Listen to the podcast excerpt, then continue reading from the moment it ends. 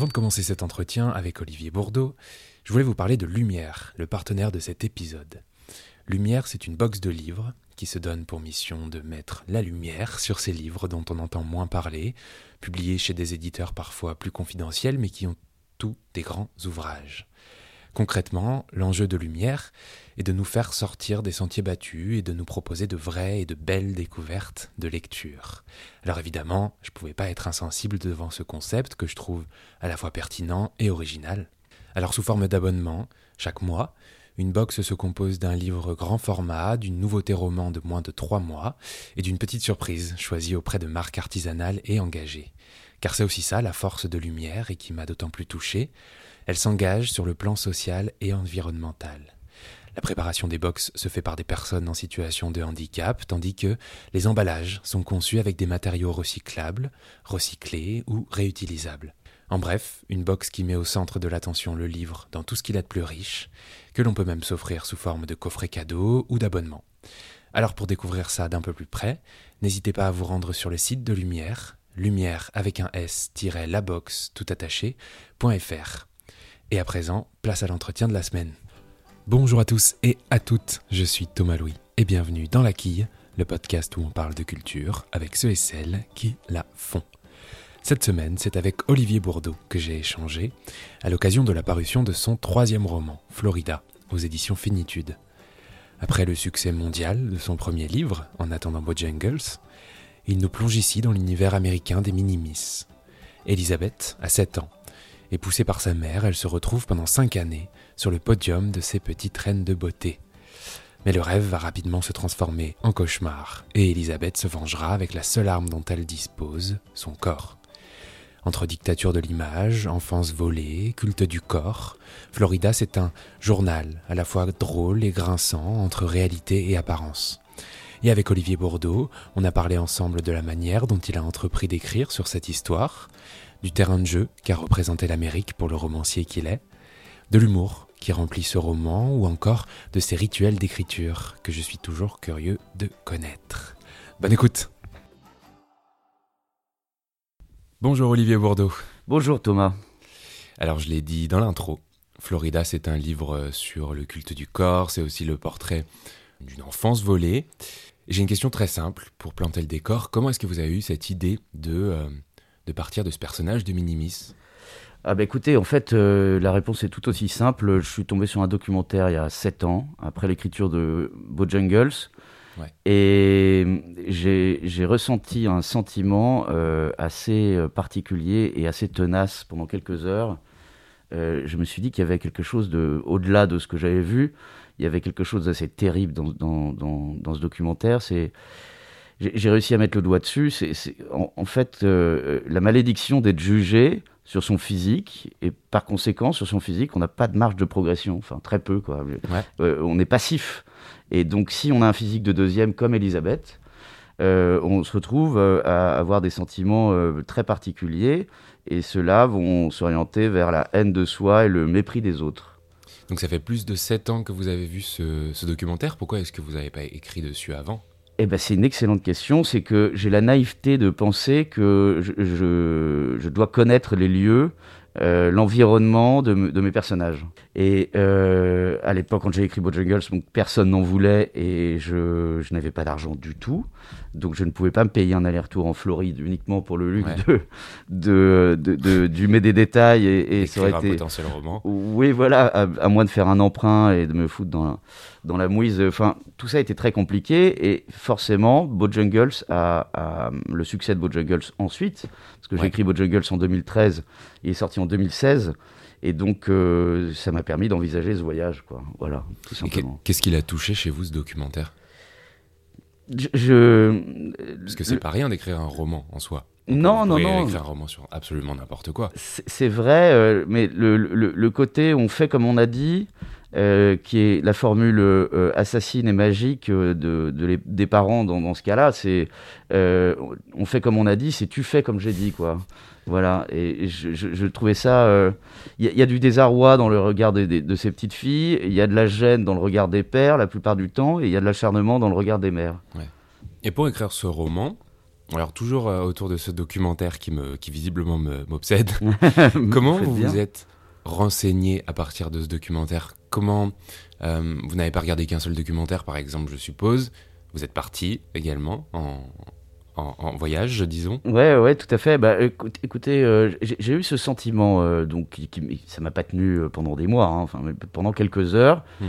et je me suis dit que c'était un sujet intéressant. Et ensuite, pendant quelques années, je, pensais beaucoup à Elisabeth, mais sans me renseigner plus que ça, parce que bah, j'ai écrit Pactum Salis, j'avais d'autres choses. Mais Elisabeth revenait régulièrement taper à ma tête.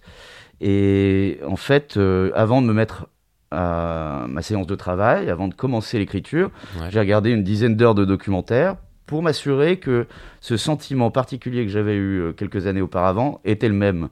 Et forcément, j'ai retrouvé ce sentiment en pire. Donc, je me suis dit que je, tout, toute ce, comment dire, euh, cette, euh,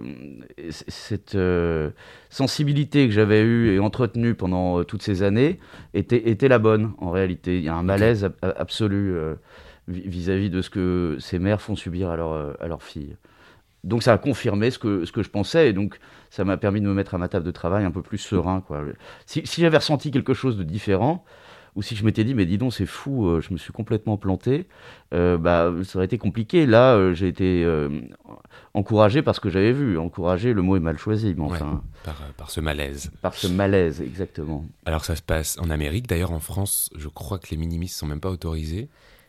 Elles ont été interdites, je crois. Enfin, il y, a eu un moment où c'était autorisé. Ouais, ouais. Mais ça se passe en Amérique. Qu'est-ce que qu'est-ce que ça dit ces concours, non seulement de l'Amérique, mais aussi de l'époque?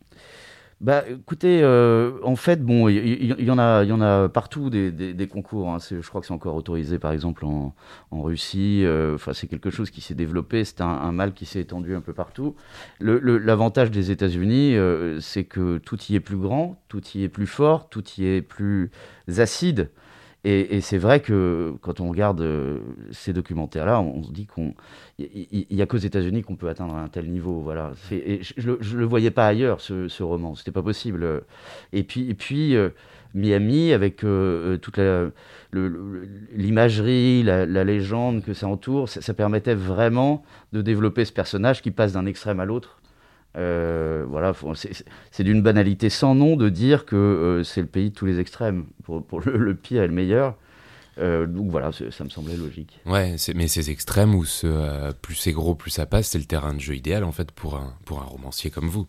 Ah mais c'était, comme je vous le disais, je ne voyais pas le roman se passer ailleurs. Il y a avec tout, dans tous les domaines en fait, tout est, tout est extravagant et donc, on, peut pousser le trait euh, sans, sans, sans, être trop grossier. Enfin, on se rapproche de la réalité.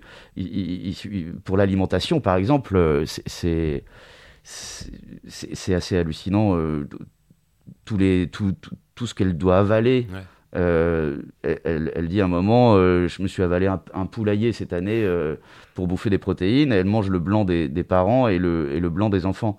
Donc tout, tout, tout est possible. Enfin, après, j'ai une petite théorie euh, que, que, j'imagine intéressante, mais qui, est assez banale maintenant que je suis en train de la. C'est qu'on passe tous deux heures aux États-Unis chaque jour. Euh, par le biais de, des informations, des séries, des films. On, on, est tous aux États-Unis dans notre canapé, en quelque sorte. Et, et donc, euh, moi, je, je, je, suis allé sur place pour vérifier que ce que je voyais de mon canapé, se rapprochait de la réalité et on n'en est pas si loin finalement. Voilà. Alors est-ce que j'ai voulu voir ce que je, souhaitais voir? Euh, C'est aussi probable. C'est aussi le travail d'un romancier potentiellement. Voilà, exactement. Mais euh, est-ce que derrière tout ça, est-ce qu'il y avait une idée, je ne sais pas, de dénoncer par exemple? Alors le, terme de dénoncer euh, me, dérange un peu, même si j'imagine que le résultat auprès du lecteur sera ça. Euh, je, décris quelque chose, je ne le dénonce pas. La conclusion, c'est que le, lecteur se dit c'est pas génial. Si quelqu'un se dit à la lecture de ce livre, euh, je vais inscrire ma fille euh, à un concours de minimis, j'en serais vraiment désolé. mais et à ce moment-là, il, il, faudrait qu'il aille voir quelqu'un qui, voit, qui voit la manière dont, son cerveau fonctionne. Hmm. La, conclusion, c'est que les gens se disent c'est atroce. Mais j'ai pas envie de commencer mon bouquin en disant bonjour, je vais vous, expliquer quelque chose d'atroce. Oui, tout à l'heure, vous avez dit, je crois, pointer du doigt, ce qui ne veut pas dire dénoncer, du coup. Alors, pointer du doigt, oui, on, se rapproche. C'est la gestuelle de la dénonciation. C'est la gestuelle, mais vous l'avez pas dit clairement. Quand on monte du doigt, c'est souvent pour dénoncer. Alors, il y a cette mère, il y a cette mère qui a qui a la sensation d'offrir ce qu'il y a de mieux pour sa fille, euh, en réalité. Il y a une vraie idée d'avenir, de perspective, euh, disons, merveilleuse d'avenir qui est offerte par, par les parents. Qu'est-ce que vous aviez envie de mettre en valeur ici dans ce, dans ce duo, en l'occurrence, mère-fille Eh bien écoutez, en fait, euh, euh, il y a un passage à la fin, mais je, je, peux en parler parce que ça, ça ne révèle rien de l'intrigue. Mhm. Il y a un passage où il s'agit d'une mère qui s'accuse d'avoir botoxé sa fille pour pouvoir passer à la télévision et euh, elle monnaie son témoignage 10 euh, 000 dollars et elle fait participer sa fille, elle apporte des photos de cette petite fille qui, a des, glaçons sur le visage, sur l'épiderme pour calmer les, piqûres. Et, la petite fille rentre dans le jeu, forcément, elle, n'a pas le choix. Et euh, on apprend plus tard que la mère a menti. C'est-à-dire que pour atteindre une certaine célébrité, certains préfèrent passer pour des monstres et atteindre ces célébrités plutôt que de rester dans l'anonymat. Et, je crois que c'est l'anecdote la plus improbable du roman, et c'est pourtant la seule qui est vraie. Voilà, c'est la vérité. Et donc, euh, euh, le truc où on se dit, bah tiens, mais ça va trop loin, là, il exagère, c'est quelque chose qui a eu lieu, en, fait. Donc, le, le, réel s'invite uniquement euh, pour, pour, montrer que la réalité dépasse la fiction, mais largement. C'est-à-dire que si on, peut se dire à un moment, bah, dis donc, il va trop loin, là, c'est un fait d'actualité qui, mmh. Donc la petite fille a été retirée à sa mère. Euh, je ne sais pas si vous voyez un peu le raisonnement psychologique qui amène quelqu'un à s'accuser à tort d'avoir un comportement de monstre uniquement pour passer à la télé. Elle entraîne sa petite fille et, on se rend compte que tout ça a été un montage euh, pour gagner de l'argent et pour montrer sa frimousse. Et la phrase la plus absurde du roman, à mon sens, c'est la phrase de cette mère qui dit euh, Courtenay me, remerciera sans fin lorsqu'elle sera mannequin ou euh, actrice célèbre. Hmm. Et, c'est là le drame, en fait. Euh, elles, font ça pour ouvrir une porte merveilleuse. La plupart du temps, elles, elles n'ont qu'une intention, c'est d'offrir un avenir merveilleux à leur fille. Et c'est là tout le, tout, le vice, euh, c'est qu'elle se plante, a priori, euh, pas mal. ouais, il y a de l'amour, mais c'est pas le bon. Non. Euh, est-ce qu'on peut, on peut parler de cette couverture, cette, cette petite fille, cette minimise, disons, qui concrètement est, est, est, en, plein, en plein sur la couverture, c'est un, un portrait. C'est de cette manière dont vous la voyez ou, ou non, Elisabeth? Eh bien, écoutez, c'est une très bonne question. Je, je... Lorsqu'on écrit, vous avez écrit, donc euh, vous allez voir ce que je, vous allez comprendre ce que je veux dire. On a une idée à la fois précise et floue de, du, visage de nos personnages. C'est assez, assez, complexe, euh, mais enfin bon, on a une idée quoi. Et euh, mon éditeur m'a envoyé cette couverture alors que j'étais quasiment à la fin de l'écriture. À la fin, d'accord. oui, oui, oui. Et, et, et, elle s'est imposée immédiatement. Je, je, me suis dit, je l'ai, elle est là, c'est elle. Voilà, et par conséquent, c'est la première fois dans ma courte vie d'écrivain que euh, j'ai le visage précis de mon personnage. Parce que habituellement, lorsqu'on est dans la fiction, euh, ça arrive très peu, à moins que le, livre soit adapté au cinéma, mais bon, ça arrive bien plus tard. Euh, sauf quand on fait de l'autofiction, et là, on a les personnages bien précis.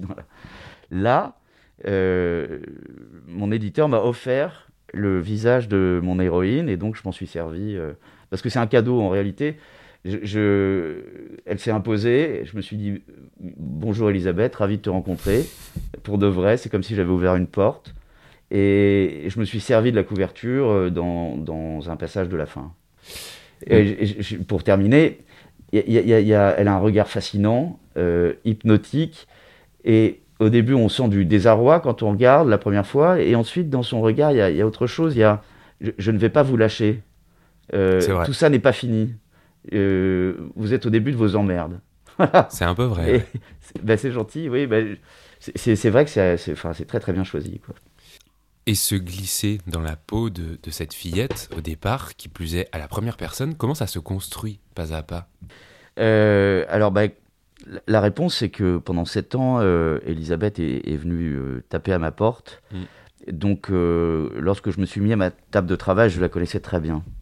Et, ça, simplifie considérablement les choses. Je pense que si j'avais décidé d'écrire comme ça sans trop réfléchir à, ce que j'avais, ça aurait peut-être été plus, plus, plus compliqué, mais, mais en fait, c'est le principe du romancier de se glisser dans la peau de, de tout le monde. Et, ouais, mais j'imagine que c'est un travail, que ça se construit, que c'est que c'est que c'est que c'est pas donné à tout le monde encore une fois. Bah merci. Je, ne sais pas si c'est une question. ouais, pas tant finalement. je, vous remercie. Euh, a priori, euh, euh, auprès des, des, lecteurs, ça fonctionne. C'est surtout que mon éditeur très rapidement m'a rassuré en me disant que Elisabeth avait sa place chez moi et que moi j'avais ma place chez Elisabeth. Qu'on était sur, sur la bonne voie. Voilà, exactement cette langue d'Elisabeth qui est assez, assez, assez crue, qui, qui est un peu euh, rappeuse, disons. Est-ce que ça veut dire, en la, en la lisant, qu'il y a d'abord la langue des personnages avant qu'il y ait la langue de l'écrivain? Oui, euh, en fait, le, le, thème détermine le style. Ouais. Euh, le thème, le personnage détermine le mm. style. En l'occurrence, c'est sûr que par exemple, pour Bojangles, je, je voulais qu'il y ait une fantaisie, qu'il y ait de la poésie. donc l'écriture s'est adaptée à, ce thème-là. Et, ensuite, la poésie devient euh, euh, de, plus en plus triste et mélancolique. Mais au début, c'est une poésie gaie. Là, en l'occurrence, il s'agit d'un carnet intime. Et, la, particularité du carnet intime, c'est qu'on on crache, on, vomit ce qu'on a sur les tripes et sur le corps. Et donc ça ne pouvait pas être écrit à la manière de François Sagan, euh, avec euh, des, descriptions, de la mélancolie, de l'élégance. Euh, elle, ouvre son carnet et, elle vomit ce qu'elle a sur le cœur. Donc c'était nécessairement acide, cru, corrosif, car en fait, il y, a un truc, quand, quand j'écris et que je me sens quand on arrive dans une zone euh, poisseuse ou très difficile, pour Bojangles, je faisais une, une pirouette de fantaisie. Euh, pour, pour l'enterrement, par exemple, il y a, y a, ce curé avec cette mèche qui s'envole, mhm. parce que euh, je commençais à être très triste en écrivant, j'avais la, la, la, gorge nouée, et, et j'ai toujours besoin de prendre du recul avec une, pirouette humoristique. Là, les pirouettes sont, c'est plutôt de l'acide, c'est plutôt un rire, un rire jaune, quoi. Mais, donc, donc j'ai toujours besoin, un moment où je, suis, euh, euh, comment dire, triste pour mes personnages ou que la situation est, vraiment critique, j'ai toujours besoin de d'humour. C'est nécessaire pour prendre un peu de distance, quoi. Enfin, c'est même indispensable. Ça pourrait être ça, votre euh, style, comme on l'appelle? Ah ben, je, je, ne sais pas. alors là, pour le coup, c'est c'est gentil, ça pourrait me plaire comme définition, mais c'est pas à moi de définir mon propre style. Vous avez jamais réfléchi, théorisé votre, euh, ouais, votre style, votre non, écriture? Non, pas du tout. Bah déjà, y a, je crois qu'il y a trois styles différents. Bah, justement, mais, mais, est-ce, que ça pourrait être euh, le style Bourdeau, disons? Bah écoutez, alors euh, en fait, il y, y, a quelque chose, c'est que je, je, me sers dans ma vie toujours de l'humour pour, pour essayer de, de, de, faire un pas de côté euh, quand, on est dans une situation merdique, il euh, n'y a rien de mieux qu'un bon rire gras. Euh, voilà, ça, n'arrange pas la situation, mais enfin, ça, ça, permet de la vivre un peu mieux. Voilà, donc l'humour est omniprésent dans ma vie. je m'en sers dans, l'écriture de mes romans, pour sauver mes personnages en quelque sorte. Alors, Florida, on l'a dit, c'est votre troisième roman. Et depuis le, succès de Bojangles, j'imagine que votre rapport à l'écriture a, changé que, vous savez que vous, allez être lu. Est-ce que, après Pactum Salis, le deuxième, votre deuxième, est-ce que celui-ci a un goût, un goût particulier Est-ce que le troisième roman a un goût particulier ou est-ce que, je sais pas, c'est euh, le symbole que la machine est lancée, que est-ce que ce, l'écriture d'un troisième a, quelque chose de particulier? Moi non plus, je n'en sais rien. Euh, j'aimerais bien vous répondre. Je... Vous n'avez pas senti que... Non, bah écoutez, en fait, vous savez, il y a, cette fameuse malédiction du deuxième roman. Euh, Déjà, ouais. Dont, dont, tout le monde parle, mais enfin... Et, si effectivement Pactum Salis a, beaucoup moins, euh, a été beaucoup moins lu que, que Bojangles je pense qu'il y, avait aussi le changement de style radical qui a déconcerté beaucoup de gens. Et, et, je, ne sais pas si on peut dire que je, m'attaque à chaque roman avec autant d'enthousiasme parce qu'en réalité, celui-ci est le quatrième. Euh, il y a un, roman que j'ai écrit pendant deux ans et, et qui n'a pas trouvé d'éditeur. Donc, donc en fait, euh, bon, vous voyez, c'est faussé. Euh, les gens pensent que c'est mon troisième roman alors que c'est mon quatrième. Donc, je n'aborde pas les choses de la même manière. Que, que, les lecteurs en se disant ah, tiens, il y a un cap à passer. On, parle pour le deuxième de la malédiction, puis le troisième, on dit la confirmation. Enfin, vous voyez, ça, c'est aux gens de, de, le déterminer à ma place. moi, je n'ai pas de numéro quand je me mets à, à écrire. J'ai une histoire, je m'amuse. là, j'ai passé quelques mois intenses avec Elisabeth et c'est vraiment le, le, roman que j'ai préféré écrire.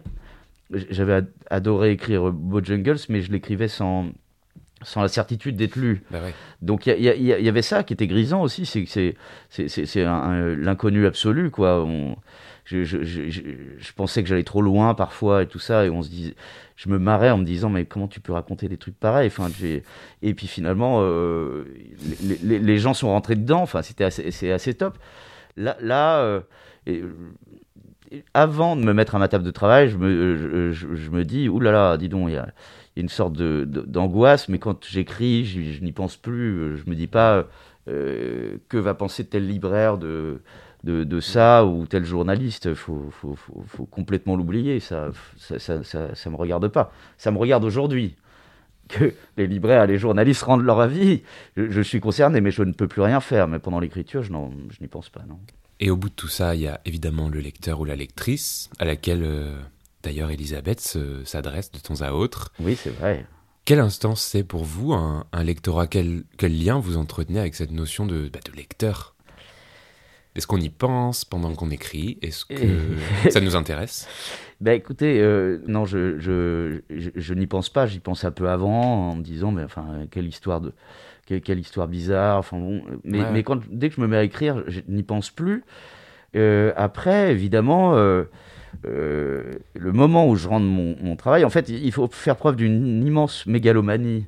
quand on se met à sa table de travail en se disant je vais écrire une histoire et j'espère que le, les gens vont aimer cette histoire, vont s'y intéresser. Donc c'est un, un, comment dire, un accès de mégalomanie incroyable.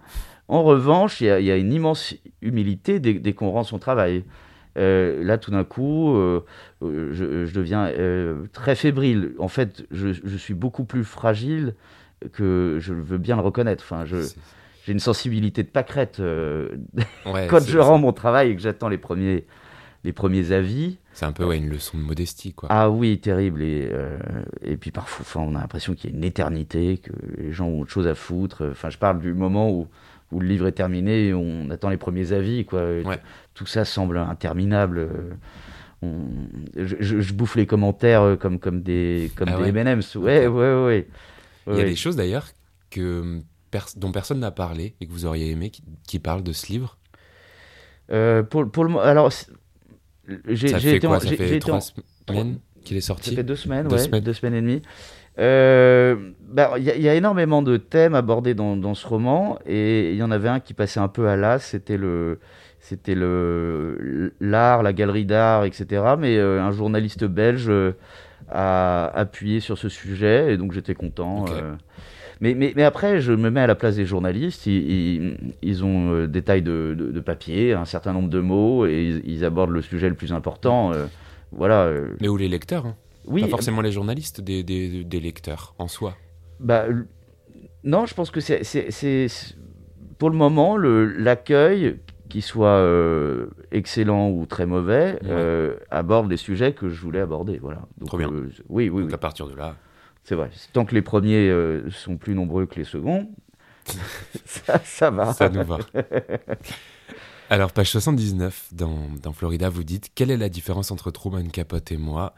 Je n'ai pas assez de talent ni d'imagination pour transformer mon enfance de merde en roman magique ou furieusement tragique. Alors en fait, la citation, on s'en fout un peu. C'est à l'image de à l'image de Truman Capote, c'était juste pour parler de lui. Est-ce que vous avez eu des euh, inspirations d'écriture ou est-ce que vous en avez tout court? Non, non, bah alors écoutez, là, je, je n'en ai euh, eu aucune. Ouais. Euh, je ne voulais vraiment pas. On, m'a conseillé de lire deux, deux, textes qui traitaient de sujets voisins mais en réalité, je, préfère ne pas les lire. On m'a conseillé de regarder Little Miss Sunshine, je, l'avais vu il y a 10 ans, mm. peut-être plus, j'en sais rien. Euh, je, n'ai pas voulu le revoir non plus. Euh, je, voulais que ce soit euh, ma patte et mon avis. Voilà, je, en fait, si on m'interroge, je dis que je ne les ai pas lus et voilà. Mais, mais je, je, voulais que ce soit parfaitement original, voilà. Pour pas que tout me salisse, à l'époque, je lisais beaucoup Antoine Blondin, et donc il y avait une passion d'un de, singe en hiver, voilà, et donc il y avait certaines scènes qui étaient probablement inspirées de, de cet univers-là ou de cet esprit. et mais, la fin de ma réponse va, coïncider avec euh, ce, dont nous allons parler euh, à la fin. C'est-à-dire que euh, Capote, dans Petit déjeuner chez Tiffany, ce personnage de Holly, c'est, ça a été une de mes inspirations pour, pour Bojangles, c'est pour la mer.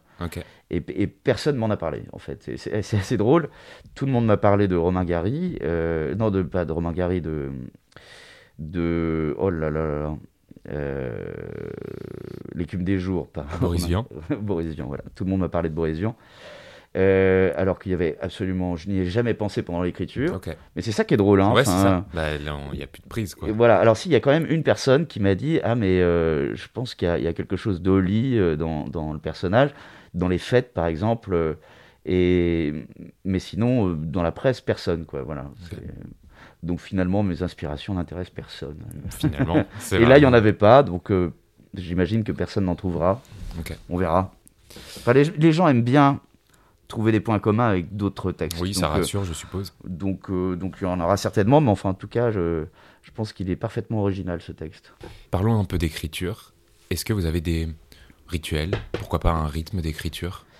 Oui, alors, je allez savoir pourquoi. Dès que le jour se lève, euh, mon inspiration est coupée. J'écris euh, très tôt le matin, je me, lève en fonction du lever du soleil. Euh, l'été, je me lève à 4h30 par exemple, et l'hiver à 5h30. Et oui, j'allume des bougies, je mets de la musique à fond, et, et, je fume des clopes et je bois du café. Et quand je vais chercher mon café, je danse, euh, si ma séance de travail est bonne. Euh, ouais, il y a une sorte de transe, c'est assez sympa. Et cette transe disparaît euh, quasi systématiquement quand le jour se lève. Je ne sais pas pourquoi. Enfin, peut-être que le, la pénombre me plaît, quoi. Ouais. Voilà. Sinon, j'ai pas vraiment de, de, de, technique d'écriture. C'est pas mal. C'est déjà, pas mal. Ouais, ouais. Et est-ce que vous avez un projet en ce moment ou pas? Florida vient à peine de sortir, mais je suppose que vous, vous pensez peut-être au suivant déjà. Et euh, alors ben, j'ai plusieurs idées. Euh, je, verrai en fonction de mes envies, de mes capacités, de. de ça, va dépendre de beaucoup de choses. J'ai trois idées. Euh, voilà, ce qui me semble le plus réalisable, euh, intéressant. Hmm. Mais rien n'est sur, euh, rien n'est sur le tapis euh, en ce moment. Non, non, non. Bah, pour moi, c'est une grande chose de travailler tout court. et, donc, par conséquent, d'écrire. Je, mets ça très au-dessus, donc ça m'impressionne très souvent. Mais là, pour le moment, non, je, m'occupe de la promotion. je me remettrai à écrire en septembre l'année prochaine, je pense. Ok. Voilà. Et je vais vous poser une dernière question que je pose à tous mes invités, à toutes mes invitées. Est-ce que vous avez un coup de cœur ou plusieurs à nous partager? Bah oui, alors c'est un coup de cœur euh, qui est un peu poussiéreux, mais, mais en fait, euh, j'ai dû écrire un article euh, pour Cosette sur un de mes livres favoris.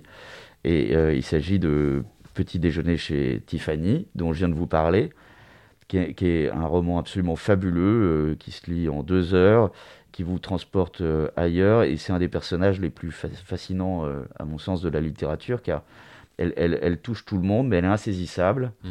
Euh, elle a un affront incroyable. Elle est, elle, est d'une élégance populaire. elle, elle a des, des réflexions frappées au coin du bon sens, mais complètement ahurissantes. et tout le monde est plus ou moins amoureux d'elle. Et c'est ce que je ressens à chaque fois que je lis ce texte.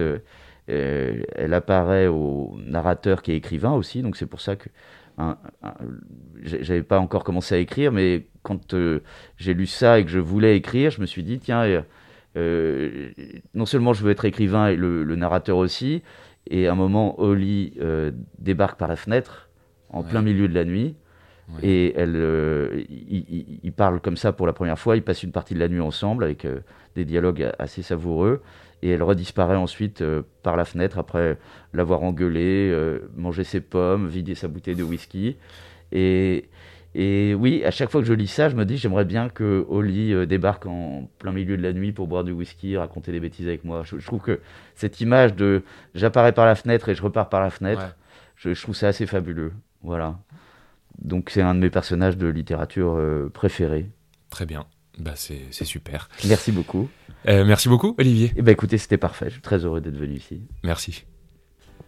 Et eh bien voilà, la quille, c'est terminé pour cette semaine. Si l'entretien vous a plu, n'hésitez pas à vous abonner au podcast, à mettre 5 étoiles si vous écoutez sur Apple Podcast par exemple, ça me fait toujours plaisir. Et en attendant, on se retrouve la semaine prochaine avec un nouvel invité ou une nouvelle invitée pour parler culture. Merci beaucoup pour votre écoute et à la semaine prochaine.